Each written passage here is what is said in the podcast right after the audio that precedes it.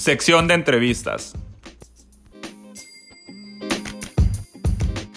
La fórmula de tu mejor versión.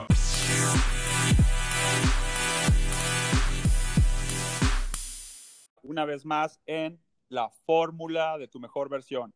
Y estamos en la sección de entrevistas. Tenemos en la casa a una persona que ha demostrado ser resiliente ante una condición médica. Ha decidido vivir cada día como si fuera su último. Ella actualmente es especializada en el área de psicología con más de siete años en terapias de pareja, familiares e individuales y con cinco años en el área de mediación. Con ustedes, Anabel Rodríguez. Bienvenida.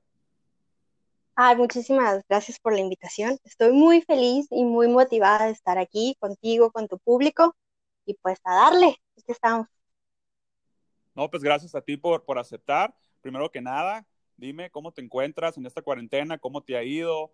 Ya tengo mucho sin verte, para los que no saben, pues obviamente eh, ella, ella es una compañera de la prepa, que tengo muchos años que, que, no la, que no la veo, y hemos estado hablando últimamente y ella ha estado escuchando mis podcasts, me, me, ha, me ha recomendado temas el cual hablar, igual se lo agradezco, y, y en eso pues le dije, ¿sabes qué? ¿Por qué no te lanzas a, a estar en una entrevista? Y aquí está, así que aquí nos va a traer uno de los temas en el cual ella se especializa y pues gracias de nuevo por estar aquí definitivamente ha sido un proceso muy interesante. Ahora sí que disruptivo para todos, nos, nos cambió 360 grados la vida. Yo me encuentro en México, específicamente en Sonora, para todos los que nos escuchan. Y definitivamente ha sido un proceso en el cual he estado como freelance, básicamente, ¿no? Trabajando desde casa. Yo, aparte de, la consulta psicológica, doy coaching, doy asesoría, doy algún, trabajo algunos otros procesos, aparte de terapia pareja, trabajo mediación tanto en la familia como en la pareja. Entonces he estado atendiendo también uh, por videollamada, por redes sociales, acercándome a la gente con procesos que han tenido de ansiedad, ¿no? Definitivamente el encierro es complicado y hay personas que, que les es difícil llevar un proceso así donde tenemos demasiada incertidumbre. Entonces, yo estoy ahorita cuidando a mis hijas, soy mamá, tengo dos pequeñitas y trabajando, estando en familia, todos los días buscando actividades nuevas y propositivas. Soy muy curiosa y me encanta estar aprendiendo y me dio mucho gusto saber que tú estabas creando este espacio para una mejora continua porque se requiere, de verdad se requiere, se requiere que todos tengamos ese cuidado en a qué prestamos nuestros oídos y nuestros ojos para ver qué recibimos, porque hay mucha contaminación afuera y me refiero a todo eso que nos crea ese malestar, ¿no? Esas, eh, por ejemplo, las noticias que solo nos preocupan o nos ponen ansiosos o nos hacen más temerosos. Entonces, tu propuesta se me hace increíble y felicidades y gracias por la invitación de nuevo. Ah, ok. No, pues me parece muy bien que sigas trabajando durante esta cuarentena. Nos tenemos que adaptar y como tú lo has comentado, has estado con videollamadas. Y qué mejor que en esta situación que lo mencionas, ahorita se puede vivir estados críticos de ansiedad, de depresión, porque están encerrados, estamos encerrados, tal vez estamos acostumbrados a tener un, un, estilo de vida dinámico, en movimiento, y de repente nos viene a cambiar, como tú lo mencionas, un giro de 360 en el que tenemos que estar encerrados, aislados, y tenemos esa ausencia de contacto social, de contacto físico, humano, ese calor humano que a veces se requiere, eh, porque no sé, o sea, de alguna manera tú, tú me has de decir, porque tú eres psicóloga, de alguna manera nosotros tenemos que estar siempre eh, rodeados de personas, tenemos que, somos seres sociales.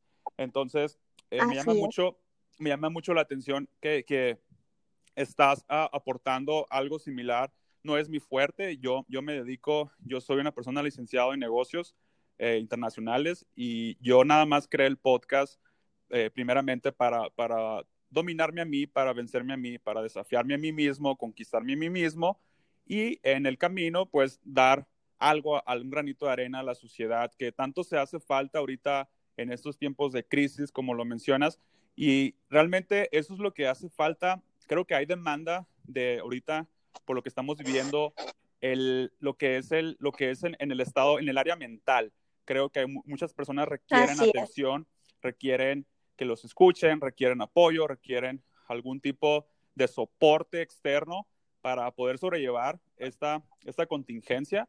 Y yo de esa manera es lo que estoy haciendo en mi podcast, estoy plasmando algo de lo que yo he aprendido, de lo que estoy aprendiendo, de lo que he vivido, mis experiencias, reflexiones, para que la gente se apalanque y salga adelante durante esta crisis. También me mencionabas, Anabel, fuera del micrófono, y lo dije en la introducción, que hace como un año más o menos te enteraste de que tenías una condición médica llamada, o, que se, es disautonomía, disautonomía. Disautonomía. Correcto. Entonces, una palabra que no la digo mucho, por eso batallé para decirla. Entonces, de hecho, es una condición nueva para mí. Cuando me mencionaste, investigué sobre ella y pues eh, efectivamente fue, fue lo que tú me comentaste, pero con palabras más técnicas, ¿no? Que básicamente a lo que, a lo que recuerdo es que es una disfunción de los nervios, ¿no? En el cual regula las funciones del, del cuerpo no voluntarios como la, las respiraciones, la presión de la sangre, los latidos del corazón, la transpiración.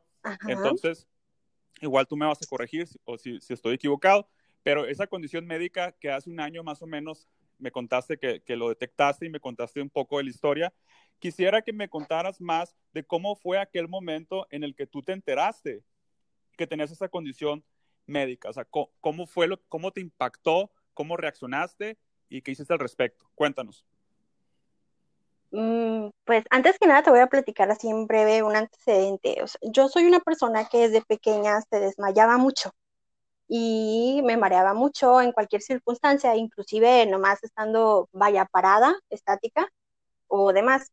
Entonces, un día en el trabajo, precisamente el año pasado, tuve una crisis convulsiva. ¿A qué me refiero con esto? Em, me quedé desmayada, ausente, y la que era mi jefa en mi empleo en ese momento este, dice que me llamaba a gritos y yo no reaccionaba. Este episodio yo no lo recuerdo, te lo platico de la experiencia que ella me narró. Entonces lo que sucedió fue que en breve me llevaron al hospital y me sometieron a una serie de exámenes y de estudios, tanto neurológicos como de sangre y varios procedimientos médicos.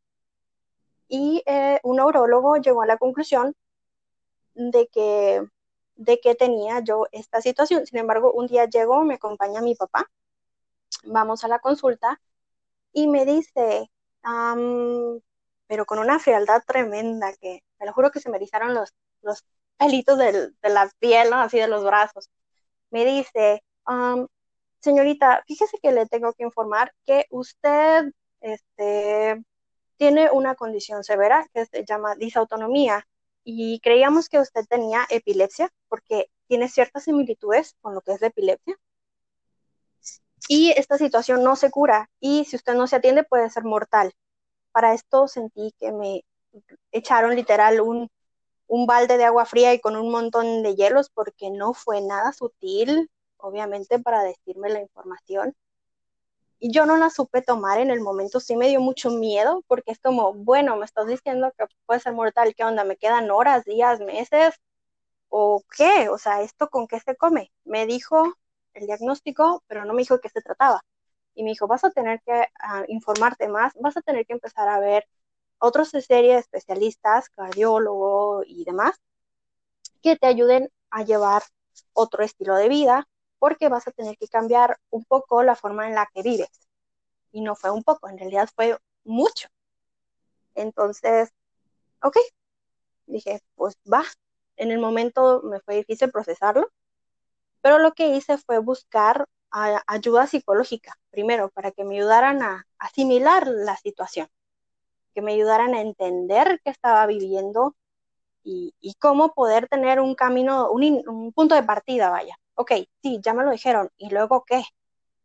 Descubrí que somos 7 millones de personas en el mundo que padecemos esta condición y que hay posiblemente otros 5 millones de personas que todavía no lo saben y lo tienen y se les ha disfrazado con otros malos diagnósticos porque se confunde con muchos más. Como es una falla del sistema nervioso autónomo, pues se puede interpretar con muchas otras enfermedades, ¿no? Y se confunde.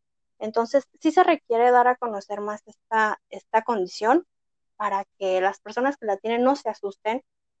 Afortunadamente, no es tan severo, es controlable, sí no se cura, pero se puede vivir con ella. Creo que ya, gracias a que encontré ayuda y me han guiado maravillosos especialistas, llevo una mejor calidad de vida que nunca y ahora te puedo decir que estoy feliz y la vivo y la disfruto y tiene que ser así. Y cada día me propuse que sea el mejor día, aunque tenga a veces días grises como todos, es una mejor versión de mí misma, así como tu podcast. Claro, me encantan mucho las palabras y como, y, como bien te lo mencioné, algún día deberías de publicar tu podcast. Creo que tienes mucho que aportar dentro, dentro de tu área, dentro de lo que tú has vivido, lo que, lo que estás experimentando. Incluso, pues también me comentaste que tienes un libro en el cual te invito, te, te casi, casi te, suplico que lo publiques, porque yo sé que, que, ese libro les va a servir a muchos, nos va a servir a muchos eh, lo, que está, lo que vas a plasmar en ese libro. Y, es lo que yo hago, pues básicamente en el podcast, inspirar a la gente a que tome acción, a que yo también soy humano, que yo, soy imperfecto, que tengo fallas, pero aún así decido levantarme, decido sacudirme el polvo, seguir adelante. Y, es eso lo que estamos haciendo en este podcast. Y, me llama mucho la atención en el hecho de que, ¿cómo lo tomaste? Por eso te pregunté, ¿cómo, cómo que escribieras un poco más de esa experiencia? Porque a lo mejor incluso uno de los que nos están escuchando puede tener esta condición médica, no sabemos, o, como tú lo mencionas, eh, eh, hay 5 millones de personas que ni siquiera saben que lo tienen, entonces invitamos que si, tú, si tú nos estás escuchando y piensas que tienes síntomas o, que te has desmayado o que puedes tener alguna condición médica que pueda ser eh, a, este tipo o, algo similar, te recomendamos que no te autodiagnostices, sino que vayas con un especialista y te cheques y estés seguro de lo que realmente tienes. Y entonces yo te quiero preguntar, ¿cómo o cuál fue el detonante que te hizo tomar esa mentalidad de acero, de no deprimirte y seguir adelante ante esta situación? Pues en ese sentido creo que tiene que ver mucho mi historia de vida, Sergio, porque me considero una persona que se ha vuelto, porque la, la vida me ha llevado a ser una persona muy resiliente, a no darme por vencida, agradezco más los nos que han llegado a mi vida que los sís, porque los nos te retan. O sea, tú no logras algo a la primera, pero dices, ok, va, otro impulso y le echo ganas y salgo adelante. Y no todas las personas a veces tienen las mejores intenciones, o tal vez con las mejores intenciones hacen daño. Entonces, en la vida vamos teniendo lecciones y uno no, no decide realmente qué le impacta, simplemente pasan situaciones que uno tiene que afrontar, que van llegando y, no subestimarlas y resolverlas, porque eso te hace una persona más fuerte y que puede empezar a sobrellevar retos mucho más grandes para lo que venga, definitivamente. Claro, qué buen mensaje nos acabas de dar para la gente que nos está escuchando y también quisiera que, si tú sabes, si tienes alguna información que nos compartieras a dónde la gente puede acudir o, o qué especialistas recomiendas o especialistas para que la gente se pueda diagnosticar. Definitivamente, si es necesario acudir con un cardiólogo y un neurólogo. Les van a hacer una serie de estudios y hay que analizar obviamente la historia de vida de esta persona porque va relacionado cuestiones de, anemia, cuestiones de fatiga crónica, cuestiones de problemas de insomnio. Este, yo soy una persona que, que batalla para dormir. O sea, y te digo, van relacionados muchos síntomas. Los invito a que investiguen un poquito más de esta condición médica no se sugestionen, primero que nada, averigüen, diagnostíquense, no tengan miedo a, ir a hacerse unos estudios, a revisarse. De hecho, todos, fuera de, estar enfermos, necesitamos una vez al año mínimo ir a hacernos un chequeo médico, en términos generales. Y a partir de ahí ver cómo está nuestro cuerpo, qué necesita, qué le falta. A lo mejor no comemos tan bien como quisiéramos o no descansamos por llevar un ritmo súper acelerado de vida. Entonces, así como que hay que poner stop y empezarse a plantear, a ver, en tiempo real, ¿qué necesito? ¿Cómo me siento? ¿Qué me hace falta? Y a partir de ahí empezar a tomar acción. Claro. ¿Sabes de, algún nombre en específico que pudieras recomendar a la gente que nos está escuchando? ¿De especialistas? Mm, definitivamente es, es complicado, Sergio, porque ahora sí que hay especialistas para todo tipo de gente. Yo los invito a que mejor te escriban y con toda la confianza del mundo ya en, no sé, a través de tus redes sociales les damos la información ya en corto porque sí hay que analizar definitivamente, o sea, cada caso antes de, empezar a, recomendar algo en particular. Sí, o sea, si tienen alguna especialista de confianza, se requieren realmente un especialista, no un médico general, porque un médico general difícilmente te guiaría a llegar a un, diagnóstico así. Si requieres de, especialistas, entonces ya depende de, cada persona cómo guiarlo y depende también en, dónde se encuentra, ¿no? En qué, en qué ciudad para poderlo guiar. Ok, claro que sí. Así, amigos, amigas, si nos están escuchando, si quieren saber más información, igual me pueden escribir. Yo, yo voy a contactar a, a Anabel si tienen alguna pregunta o quieren saber más o si están en alguna ciudad, igual los podemos ayudar. Yo me voy a apoyar con ella, que ella está más informada, ella puede tener más acceso a ese tipo de, información que, les puede beneficiar. Entonces, escríbanme en mi, red social, Sergio Valenzuela Podcast, ahí podemos interactuar y, si tienen alguna pregunta sobre esta condición o, si quieren saber más, yo puedo conectarlos con Anabel, que al final igual ella les va a dar su, su red social por si tienen alguna duda o quieren contactarla ella directamente, son bienvenidos. Y también, ver, quiero saber más sobre tu profesión. ¿Qué es lo que más qué es lo que más te gusta de ser terapeuta o mediadora? Fíjate, hay una anécdota muy interesante y en algún momento cuando di clases en la universidad te lo compartí a mis alumnos. Yo jamás imaginé ser, llegar a ser eh, licenciada en psicología. De hecho, no, no me gustaba para nada y, yo era, los, los, las personas que han tenido eh, el gusto o la ocasión de ir con un psicólogo saben este término, yo era como psicólogo, ¿a qué me refiero con eso?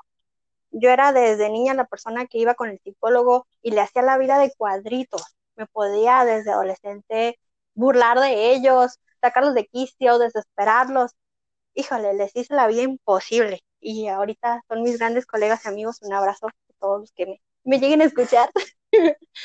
y definitivamente la vida me puso en ese camino y, doy gracias porque fue algo que, híjole, una gran escuela fuera de lo académico, de, evolución y de transformación, fue una metamorfosis muy, muy fuerte. Yo dije, bueno, algo que comparto con, los psicólogos era, y es el, el, gusto por ayudar, por transformar vidas, por, por dejar huella en la gente. Me gusta llegar a la gente, impactarles de alguna manera entonces dije, órale, va.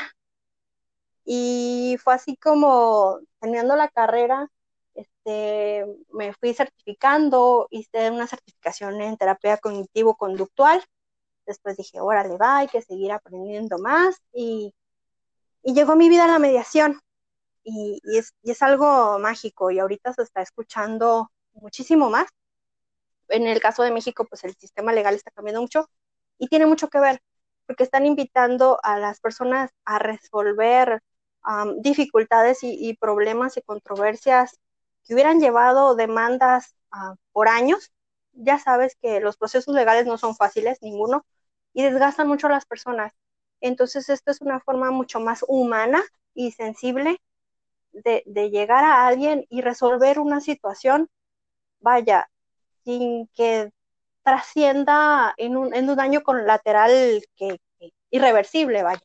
Incluso esta herramienta me ha permitido ayudar a personas, a familias, a, porque también lo atiendo de forma comunitaria, a resolver problemas que tienen, no sé, 30 años arraigados en una familia donde ya hubo odios, rencores, daños, violencia y demás. Entonces es, es algo maravilloso y, y, yo siento que no, no se paga con nada. Y ahorita en particular este, lo trabajo tanto de forma familiar como de, de la, en la pareja y también eh, este, en, en, problemas que puedan llegar a tener alguien con terceros, ¿no? De, de muchos tipos. Entonces, sí, definitivamente es algo transformador y, me apasiona, apasiona perdón, y, y, y, amo hacerlo. Lo disfruto mucho. Ok, muy bien. Pues de eso se trata, de hecho, e invitamos a la gente que nos está escuchando. Yo lo he mencionado en, en, uno de mis episodios, que realmente busques tu pasión, que si no eres feliz en lo que estás haciendo, que vida tenemos una y la vida se va muy rápido y que nos pongamos realmente a hacer lo que nos gusta, lo que nos apasiona y, y de hecho ahí es cuando viene todo lo demás, las satisfacciones, los reconocimientos, viene también es, eh, el dinero, pues porque estás ayudando, entre más valor entregas, más valor recibes, tanto personal, eh, este, mental, también económico. Y, y ahorita que me mencionabas sobre que tú le hacías la vida de, los, de cuadritos a los psicólogos, o, eh, me puse a pensar en eso de que a veces nosotros, ciertas personas o cierto tipo de, de comportamiento, a veces no lo toleramos o, o le sacamos la vuelta pero realmente todos, que tú lo has de saber, todos en esta vida somos como espejos. Entonces, cuando a ti no te gusta una característica, un comportamiento o, o algo de alguien, es, es, porque realmente tienes algo que trabajar en ti y eh, sobre, específicamente sobre eso. Y yo me imagino que, que, a lo mejor en ese momento, a lo mejor tú no lo sabías, pero después lo descubriste, hasta te llegaste a convertir en psicóloga, a lo mejor por, por eso te, lo, le hacías como simplemente te estaban espejeando estas personas y, realmente lo, trabajaste hasta un grado de que ya eres toda una psicóloga especialista en, en, terapias, en, mediación. Y también me interesa saber mucho porque no sé si sea un mito o no, tú me, tú me lo vas a decir desde tu perspectiva, desde tu experiencia personal, que muchas veces los psicólogos o terapeutas tienen problemas de salud mental de tanto escuchar o de tanto resolver problemas ajenos y a veces ellos ni siquiera se resuelven sus propios problemas. Obviamente todos tenemos problemas y nadie es perfecto y siempre vamos a tener, pero más que nada tengo curiosidad de saber en tu situación especial si nunca te ha pasado de que, de que creas tener ese problema de salud mental por tanta congestión de, de, de problemas ajenos. Cuéntame sobre eso. Sí, o sea, fuera de que sea un mito, sí es importante tener una disciplina para atenderse uno mismo. Definitivamente lo más difícil de, tratar es al ser humano. Somos tan complejos que, y, las emociones ahora sí que, y las hormonas son, son unas maestras terribles o tus peores enemigas. Entonces, definitivamente sí hay mucha carga emocional y, y un cansancio también, porque estás trabajando con el ser humano, que es, híjoles, es demasiado complejo y los terapeutas sí definitivamente ocupamos así periodos de tiempo fuera y atendernos también. O sea, tiene que ser la base, tienes que ser ético contigo y no puedes ofrecer algo que tú no te das. O sea, creo que hay que predicar con el ejemplo y si le estás diciendo a alguien más que estás abierto para ayudarle, primero tienes que aprender a ayudarte a ti. Entonces es complicado definitivamente abrirse con otra persona que no conoces pero pues los especialistas tenemos la preparación y, los métodos para, llegar a ti y, ayudarte y guiarte. Es un proceso definitivamente y se requiere confianza de ambas partes y estar bien y comprometerte con esa persona, pero antes que nada comprometerse con uno mismo de estar bien. Y sí, definitivamente es un, reto y, hay, que, hay que atenderse. O sea, como psicólogo tenemos que ser el primer paciente, definitivamente. Claro, así es. Mira, yo, yo yo no soy terapeuta ni psicólogo, pero sí me gusta mucho la rama de la rama de cómo trabaja, pues básicamente la, mente humana, el cerebro, las neuronas, cómo se relaciona la gente, el comportamiento humano. Todo eso me, llama la atención. No lo, no lo he estudiado en profesión, como les dije, yo tengo una carrera de negocios, pero yo lo estoy estudiando a mi tiempo, a lo que yo leo en libros o, o a lo que tengo. Tengo, unas, tengo yo unas clases que tomo aparte me estoy educando, de hecho me voy a certificar como coach, que no te había comentado, pero me voy a certificar como coach próximamente en enero, eh, perdón, en junio, y va a haber, va a haber mucho sobre, sobre la mente humana, sobre la PNL, cosas que, que, me van a enseñar para certificarme y entender un poco más sobre, sobre eso. Y eh, comparto lo que tú dices, que uno se tiene que atender a, a sí mismo. Yo no voy a un psicólogo, pero sí entiendo esa parte y no, yo no estoy en contra de, que las personas vayan al psicólogo, simplemente yo he encontrado la manera de atenderme a mí mismo y tú me vas a, corregir si estoy mal o, o, incluso a lo mejor no hay un, un, buen o un mal camino, simplemente cada quien encuentra la forma de cómo identificarse para sanarse a sí mismo y, y tener esa, esa plenitud o esa paz de limpia antes de entrar a un punto de estrés, a un punto de, de acción. Por ejemplo, yo, yo trabajo casi diario con, con, personas, yo lidio con muchas personas y escucho demasiadas historias, a veces, a veces yo no hablo tanto, a veces escucho más, porque yo, yo en el negocio que tengo, yo interactúo con personas eh, bastante seguido, casi diario, como te digo, ya sea por teléfono o en, persona. Y como le dije en uno de, mis episodios en, el podcast, yo antes era conductor de Uber y casi cinco años estuve siendo conductor de Uber. Imagínate, eh, yo hice más de 18 mil viajes, o sea, 18 mil viajes. Estuve interactuando con más de 18 mil caras, si no es que más, porque a veces en cada viaje habían hasta dos, tres, cuatro personas. Entonces vi demasiadas caras, demasiadas interacciones. Y yo, recuerdo que cuando terminaba mi jornada de, de, Uber, llegaba a la casa cansado, a la mente, me sentía muy pesado, como que no sentía ganas de hacer nada más que de, pegarme un baño y, de, y relajarme, descansar. Es cansado y, y, concuerdo con lo que dices. Ahorita no tengo ese volumen de gente en mi negocio actual, pero sí sigo teniendo gente, interacción con gente en el cual yo entiendo que a veces voy a ser como terapeuta en el sentido de que los voy a escuchar. O sea, a lo mejor no les resuelvo los problemas, a lo mejor sí, con consejos que les puedo ayudar, pero yo a veces siento como el típico que estoy sentado, que estás sentado en una silla y, y, estás de espaldas y estás escuchando a la otra persona. Así me siento a veces, porque a veces estas personas, yo trabajo con personas de la tercera edad, en el cual a veces ellos se sienten solos o, quieren sentirse escuchados. Y yo entiendo, o sea, yo, yo trato de, de respetar mi tiempo, pero a veces sí, sí, sí les doy parte, me gusta dar, me gusta a veces dar mi tiempo porque sé que a veces lo necesitan, pongo mis límites, pero sí sé que es bueno a veces dar tu tiempo porque, porque yo, yo creo en la, en la ley de la, de la reciprocidad, si tú das, vas a recibir y no necesariamente que lo hagas tú conscientemente por esa, por esa razón, pero siempre me ha pasado de que si doy, yo doy algo, ya sea tiempo, valor, este, dinero, lo que sea, amistad, de alguna manera el universo se encarga de regresártelo y a veces en, momentos cuando menos lo esperas.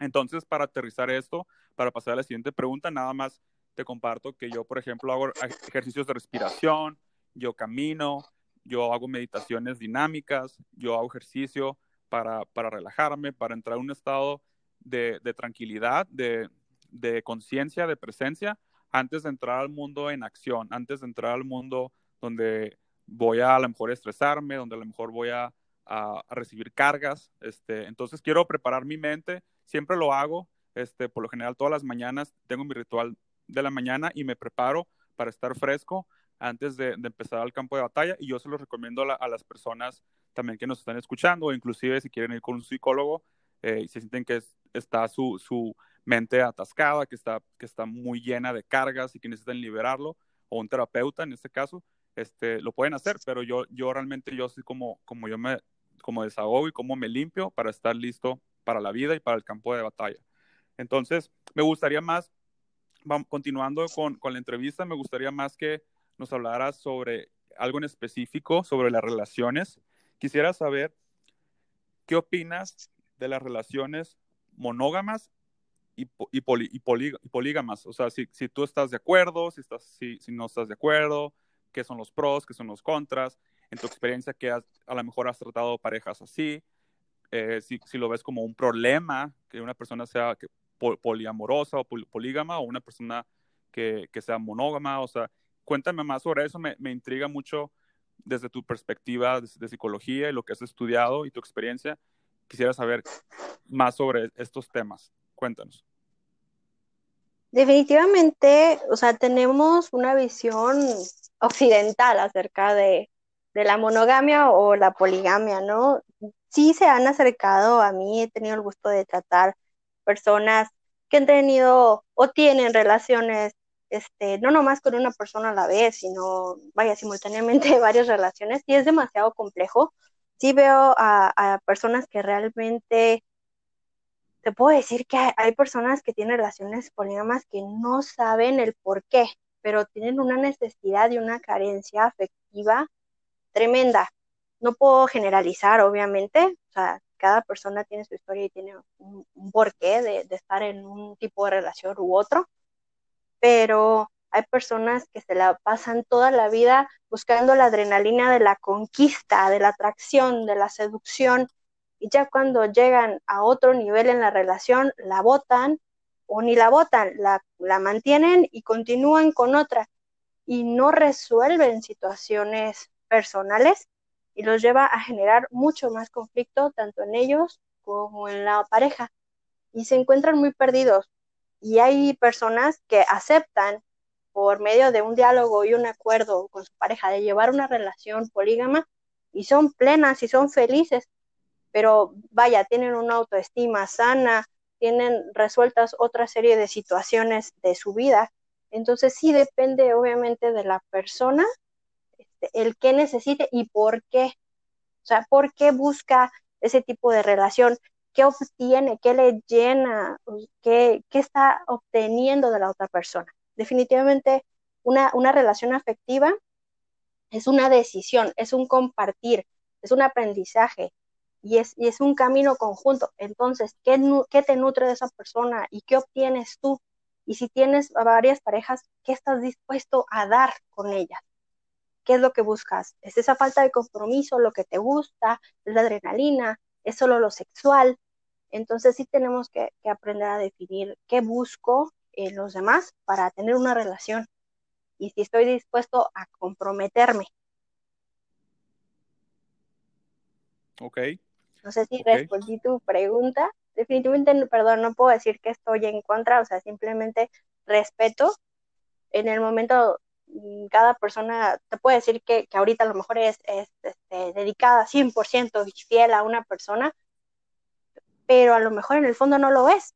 Entonces, cada cabeza es un mundo y, se respetan todas las formas de convivencia, definitivamente. Claro, claro.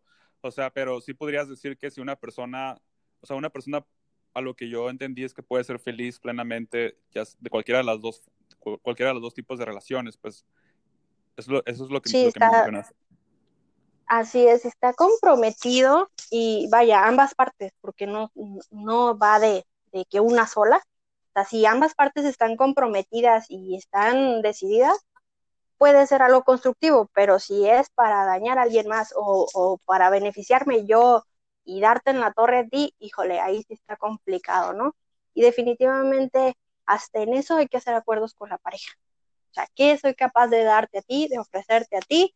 Hasta cuáles son mis límites y que me conozcas tal cual soy. Que eso es difícil porque las relaciones mostramos una máscara de primera mano. O sea, cuando va esa conquista y esa seducción y esa atracción, te muestro todo lo maravillosa que soy, pero no te muestro mis defectos. Entonces, va mucho más allá. O sea, si estás dispuesto a recibir este paquetote, órale, pero lleva todo esto. Y si sí, pues hacemos el compromiso. Y si no, o salen heridos o, no lo llevan definitivamente. Claro, ¿Qué tan importante es el conocerse a sí mismo, saber lo que quieres, como lo mencionas, saber en las relaciones si quieres vivir, si quieres tener una relación monógama o polígama? Y, y si ya lo definiste, ser honesto, como, como Anabel lo menciona, no tener esas máscaras, ser transparente contigo mismo primeramente y después vas, si, si, ya que tienes una, una pareja o que vas a tener una pareja, comunicárselo, o sea, ser honesto y decirle, ¿sabes qué? Pues esto es lo que yo quiero de esta relación o, o, así me gusta, o simplemente estoy a favor de esto, en contra de esto, para que, para que esa comunicación realmente, pues, no haya engaños, pues, o sea, no, no te engañas a ti mismo y tampoco engañas a la pareja. Y si, como tú dices, los dos están dispuestos a, a, formar o aceptar ese paquete, pues, bienvenidos, ¿no? Pero sí me llama, me llama mucho la atención. También me comentabas fuera de micrófono que hay dos fuentes de, que una se enfoca más en lo sexual, en el placer, que me decías que era por parte de Freud, y también me, me, comentabas que también en cuestión de las relaciones, también me comentabas que está la otra fuente en el cual se enfoca por el lado más de compromiso, de cortejo, de atracción.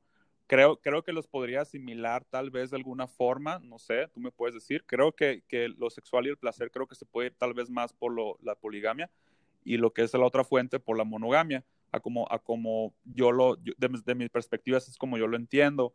Entonces, eh, tú me vas a corregir eso o me vas a, me vas a decir lo que tú piensas o lo que, lo que sabes sobre eso, pero en base a esas dos fuentes, quiero que me digas, eh, tú en lo personal, dentro de las relaciones como parejas, ¿qué es lo que practicas y por qué?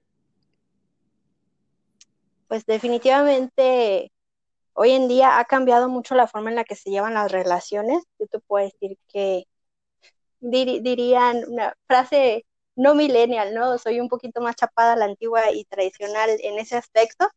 Este, sí me gusta comprometerme con, con una persona, o sea, si estoy con ella, le doy el 100 de mí y vamos construyendo juntos y vamos viendo hasta dónde podemos llegar juntos y construir nuestros sueños juntos sin perder la individualidad. Es bien importante, o sea, dar nuestros espacios a cada uno, respetar, o sea, fuera de lo que mencionabas, o sea, el plano sexual no nada más es más incluyente a la poligamia, porque si la pareja aprende a tener esa confianza y esa autoestima y esa apertura, pueden tener una curiosidad sexual magnífica y pueden explorar territorios desconocidos para ambos y pueden descubrir nuevas formas de placer padrísimas incluso más allá de lo sexual, fíjate, o sea, hay muchas formas de obtener un placer increíble en pareja y disfrutar a tu pareja padrísimo.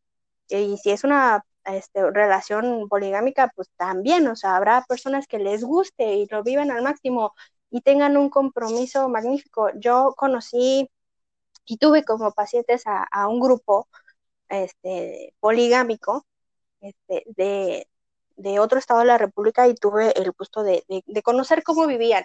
Y, el hombre tenía o tiene cinco esposas y a todas les dedica tiempo, tiene hijos con todas y todas están conscientes de la convivencia, viven en la misma casa y se disfrutan todos. O sea, todos son amigos de todos, es una relación cordial entre todos, construyen entre todos, tienen un negocio fructífero entre todos y su familia es su mayor empresa y la disfrutan. Pero te digo, o sea, el mundo es infinito, las opciones y posibilidades son increíbles y, uno piensa que no es posible, que cómo, pero sí lo hay y lo he visto.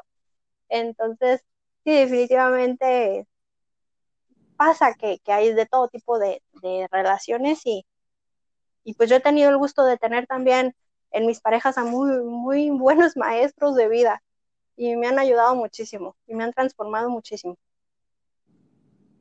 Ok, me gusta lo que mencionas sobre tener esa individualidad que muchas veces nos han enseñado en la cultura, en la sociedad, que tenemos que encontrar nuestra media naranja, pero realmente tú ya eres una persona completa, o por lo menos tienes que ser una persona completa, ser una naranja completa, para cuando encuentres a otra persona o otra naranja, pues sean dos personas o dos naranjas que vayan a compartir intereses, este, inquietudes, proyectos, a lo mejor familia, amor, experiencias, vivencias. Entonces, me gusta lo que, lo que compartes porque realmente si nos están escuchando, yo estoy totalmente de acuerdo con esa, con esa ah, postura y, y, para las personas que, que, a lo mejor a veces se tienden a, a, a, estar dependientes del otro, ¿no? O de la pareja, ya seas hombre o mujer. Y te queremos invitar que, o sea, cada quien respetamos, vive su, su relación o su sexualidad de cada manera, pero sí te invitamos a que seas más consciente de, de que tú tienes que darle tiempo y, y, espacio a tu persona, tienes que invertir en tu persona, tienes que crear lo tuyo, porque yo lo he compartido en uno de los, los episodios que yo trato de practicar el desapego. En esta vida llegamos, llegamos uh, sin nada y nos vamos a ir también sin nada. Entonces, qué, importante es esto, porque a veces cuando perdemos a una pareja, porque nada es para siempre, a veces el hecho de tener una, una relación o incluso un matrimonio, creemos que ya la tenemos asegurada y dejamos de invertir en nosotros mismos e inclusive dejamos de invertir en la relación misma pensando, teniendo esa idea errónea que ya está todo, que ya la tenemos asegurada, que ya no tenemos que hacer nada. Y realmente esto es una lucha de a diario, tanto en tu persona como individuo, como en la relación. Tienes que regar esa plantita a diario porque si no se va a marchitar. Entonces, es muy importante esto, que, que no empieces a, tener ese apego porque realmente a veces como, como, como pareja en matrimonio creemos que, que ya estamos apegados, que ya estamos, como te digo, que ya estamos hasta que la muerte nos separe, pero no es así, en, sino es que en todos, en la mayoría de los casos, realmente si no, lo, si no inviertes en la relación, pensando esa idea que, que, que, que, ya estás de por vida con esa pareja, que ya hasta que la muerte te separe, puede pasar de que haya una infidelidad o simplemente que, la, que una de las dos personas se canse porque pues vio que, te, que empezaste a engordar, que empezaste a dejar de hacer ejercicio, que empezaste a dejar de invertir en ti mismo, que, que ya no te educas, que ya no tienes ambiciones, que ya no tienes buenos hábitos. Entonces una de las parejas opuestas empieza a ver eso y se cansa, no necesariamente infidelidad, pero ¿qué pasa cuando hay esa ruptura? Viene eh, en muchos casos la depresión y la persona empieza a sentirse mal, a llorar, a deprimirse, porque siempre estuvieron apegados a esa, persona. Yo por eso yo les, les digo, yo les invito a que practiquen el desapego. No es fácil, pero por lo menos lo hagan para que no, es simplemente para evitar el sufrimiento. Todos en esta vida vamos a pasar por dolor, eso es, eso es eh, indiscutible, pero cada quien decide hasta qué punto parar esa herida, ¿no? Entonces, el practicar el desapego es algo muy importante, una herramienta muy importante que te ayuda a cerrar la herida pronto y pasar a la siguiente página. Entonces, hablando, hablando sobre, sobre problemas y situaciones, cuéntame cuál ha sido esa, ese problema o, esa temática o situación en el cual fue muy complicada que tuviste que, que tuviste tú que ayudar o solucionar dentro de una terapia de pareja? ¿Cuál ha sido ese reto, ese desafío que ya sabes que estos no le veo solución o ya me cansaron o, o simplemente ya les dije lo que tenían que hacer y no veo que haya solución o acuerdos o hay buena comunicación o, esa armonía, lo que, pues lo que ellos buscan, ¿no? Cuando una pareja va a terapia, buscan esa armonía de alguna forma esa reconciliación o reconciliación. Entonces, cuéntanos cuál ha sido esa situación más problemática que tú has manejado y cómo la resolviste, si es que hubo solución. Definitivamente, ah, o sea, antes de decirte como que la, problemática más grande, mm, definitivamente yo puedo tener un criterio y mis pacientes llegan con un problema y no lo debo de sublimar. ¿A qué me refiero?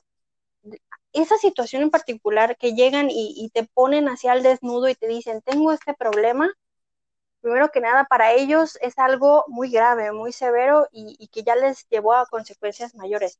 Yo no puedo decir, ay, ¿de veras por eso estás tan mal? O sea, no manches.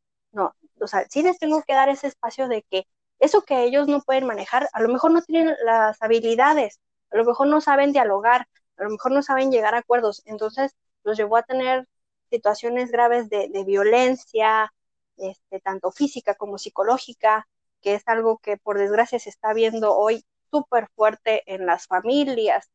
Este, estamos más acostumbrados a, unas relaciones light, como les llaman hoy en día, ¿no? Donde, ay, si ya no me gustaste, híjole, te voto y agarro a alguien nuevo y órale.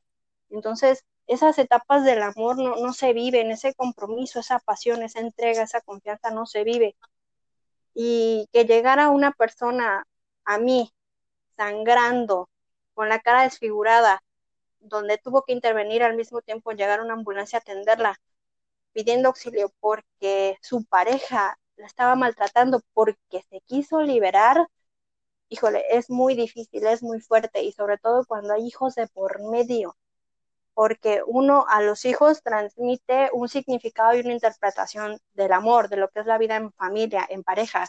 Y si yo doy mensajes como que te pego porque te quiero y te mantengo encerrado o encerrada porque me tienes que atender, porque tienes que cuidar a la familia y demás, híjole, hay situaciones muy graves que atender y en ocasiones sí ocupamos ayuda profesional y, no subestimar eso. Entiendo y, y respeto que hay muchas formas Em, afortunadamente de, atender un problema y resolver y ser una mejor persona, pero sí hay situaciones que solo se pueden resolver buscando ayuda profesional. Y no me refiero nomás a mí, hay muchos tipos de especialistas que pueden ayudar, porque ahora sí que hay un menú de, terapias diversas y corrientes psicológicas diversas, y todas nutren y todas sirven desde diferentes enfoques. Y te puedo decir que sí, tratar la violencia ha sido una de las situaciones más difíciles que he visto en terapia, pero finalmente es algo con lo que uno se tiene que comprometer a ayudar. Claro, así es. Sí, porque realmente siempre va a haber esos desafíos, o sea, siempre va a haber algo, o como, como lo llaman, ¿no? Ese pretito en el arroz. O sea, no hay, no hay felicidad completa, también como muchos lo llaman, en, cualquier profesión o en una pareja, en una relación, eh, en la vida. O sea, siempre va a haber, siempre va a haber cosas que, que te gusten, que te apasionen, pero va a haber la contraparte. Yo lo he mencionado en los episodios. La vida, en la vida es una dualidad. O sea, existe el sol y la luna, el día, el día y la oscuridad. Existe este, eh, o sea, lo, alto, lo bajo, eh, hombre, mujer. O sea, siempre es una dualidad y realmente siempre detrás o del, o del lado de la felicidad va a haber tal vez angustia o, tristeza o, depresión. O sea, van a haber los sentimientos opuestos y, y, en este caso, pues por eso te quise preguntar, porque yo sé que todos tenemos esos desafíos o esos sentimientos opuestos que a lo mejor no disfrutamos. O sea, yo puedo disfrutar a lo mejor a ser una persona que le gustan los negocios o ser inversionista que, que, a mí a lo mejor me apasiona, pero va a haber algo que a lo mejor no, no me, que no me va a gustar tanto. Tengo que estar dispuesto a pasar por esos pequeños momentos incómodos o momentos de desafíos o de problemas eh, si es que quiero uh, tener los, frutos o las mieles de, del, resultado final. Pues, o sea, no como yo lo dije en el episodio de, ayer, no existe un héroe sin villano. Entonces, todos tenemos esos villanos, esa contraparte. Eh, pueden ser personas o pueden ser situaciones o el mismo trabajo que a lo mejor nos van a, a invitar a que seamos un héroe de nuestra propia historia, que, que, rompamos, que venzamos a esta situación incómoda, a este villano que, nos está que no nos está permitiendo ser la mejor versión en esa área o en ese momento. Entonces, con esto quiero cerrar. Quiero que me digas tú, para ¿qué es lo que le hace falta a Anabel Rodríguez para ser su mejor versión? No pienso que, que algo me, me, haga falta, más bien voy descubriendo qué más puedo añadir a, mi vida. Y sí te puedo decir que tengo un desafío muy, muy interesante. O sea, uno busca dejar una huella en la sociedad, pero dijiste algo muy, muy valioso al comienzo del capítulo, dijiste, somos espejo. Y cuando tienes hijos, tus hijos definitivamente son tu espejo y te pueden mostrar o tus demonios o tus ángeles. Entonces, creo que estoy en un proceso de, aprendizaje de ser madre junto con mi esposo, de aprender a ser padres porque es sanar primero nuestra persona, nuestra infancia, nuestra vida, para ofrecer una mejor calidad de vida a, mis hijas. Entonces sí te puedo decir que estoy en un proceso de crecimiento para dejar dos mejores ciudadanas plenas, felices, con una autoestima sana, que disfruten de la vida en todos sus aspectos, en todas sus gamas de colores. Entonces creo que eso es mi área de oportunidad, el comprometerme a ser una mejor persona para enseñar a mis hijas a ser mejores personas y en este proceso estoy. Ok, muy bien. Me encanta todo lo que has compartido en este episodio. Nada más me queda que darte las gracias. Se nos terminó el tiempo, amigos, y muchas gracias por habernos acompañado. Si nos puedes dar, por favor, tu red social, donde te pueden encontrar para las personas que se sientan identificadas o quieran alguna asesoría o consulta contigo, que por favor lo digas claro. en este momento para que se comuniquen contigo. Por supuesto, eh, mi Instagram es arroba Anabel Rodríguez, es Anabel con doble N, y mi Facebook también es Anabel Rodríguez Campista con doble N. Ahí estamos a la orden y felices de, de poder seguir en contacto y, y poder ayudar a quien guste acercarse. Gracias una vez más, Anabel. Cuídate mucho y nos estaremos viendo a la próxima. Que estén bien. Un gusto. Saludos. Gracias.